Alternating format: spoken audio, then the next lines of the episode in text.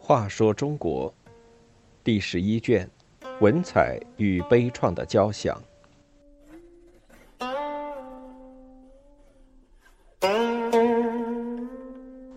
五扫平金湖。柿子捡软的捏，弱小的金湖变成了宋太祖砧上的第一块肥肉。剃平了境内的刺儿头，铲去心腹大患，宋太祖便把目光投向境外。做皇帝，当然要做中华帝国的皇帝。当时北面有强大的辽国与北汉互为犄角，南面有南唐、吴越、后蜀、南汉、荆南等国，还有周行逢割据于湖南，刘从孝盘踞于泉州。到底先收拾谁好呢？前面说过，宋太祖喜欢微服出巡，常常出其不意的叩开大臣的家门，看看他们在干什么。一旦皇帝大驾光临，大臣衣冠不整是非常失礼的，闭门收拾又会引起怀疑，因此，即便散了朝，在家闲坐，赵普也不敢脱去朝服。这一天，大雪铺天盖地。赵普料想皇帝定不会出来了，便换了家常衣服，靠在椅子上，正待享享福。时至深夜，忽听叩门声急，赵普暗叫一声“苦也”，顾不得更衣，便慌忙迎出。只见皇帝已站在风雪之中。赵普当即跪于雪地请罪。太祖笑着说。随便点好，我已约了晋王，我们一起喝一杯。说话间，皇上的弟弟晋王赵光义已到，三人过去就是老朋友，在一起喝酒是常事。自从分成君臣，便生疏了。进了门，太祖朗声道：“嫂嫂，拿酒来。”气氛顿时温暖起来。三人围炉而坐，挑火烤肉。赵普妻子在旁服侍，闲谈间似乎忘了身份地位，重温往日兄弟情谊，真是难得的享受。赵普问：“夜深大寒，陛下为何出门呢？”太祖说：“一榻之外都是人家地盘，我怎么睡得着？”赵普趁势问起下一步的打算。太祖豪气满怀地说：“将直捣太原，消灭北汉。”赵普不以为然地说：“太原为我们挡住西北两面，打下太原，我们不是要独自抵御辽兵了吗？待收拾南方诸国之后，那个弹丸之地还能逃掉？”太祖哈哈一笑，改口说：“我就是这么想的，刚才不过想试试你的谋略。”谈笑之间，先南后北的策略定了下来，而太祖得了良谋，还要卖乖。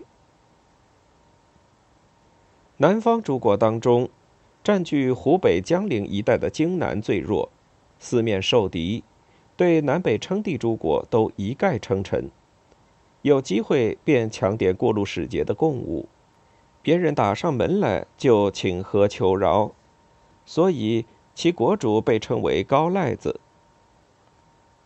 宋朝建立之后，新国主高宝旭来讨了个节度使的名号。高宝旭生得眉清目秀，虽然瘦弱有点口吃，却从小就讨父王喜欢。哪怕父王正值盛怒，一见这小子就笑逐颜开，所以当地人称他为万世修郎君。当上国主之后，他不理国事，淫乐无度，每日招娼妓入府，挑些健壮士卒，令他们当堂调穴，自己和妻妾在帘后观看，以为娱乐。于是不过三年，便万事皆休，一命呜呼，死时才三十九岁。他的侄子季冲继位。此前一个月，割据湖南的周行逢也病死了。十一岁的小儿子保全继位，旗下大将张文表起兵造反。周保全遣使来宋求援，宋太祖决定以此为借口出兵，声称借道荆南，援救周保全。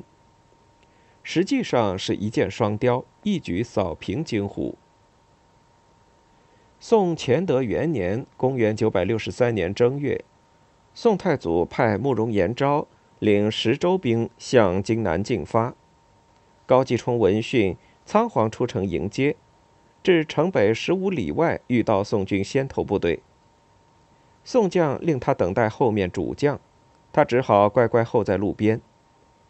好不容易看到宋军帅旗，与慕容延昭行礼完毕，入得江陵城来，宋兵已经布满大街小巷。万般无奈，高继冲只好捧出三州十七县的图籍，摇尾乞降。与此同时，湖南军队已经打败了叛军，抓住了张文表，士兵们甚至把他剁碎吃掉了。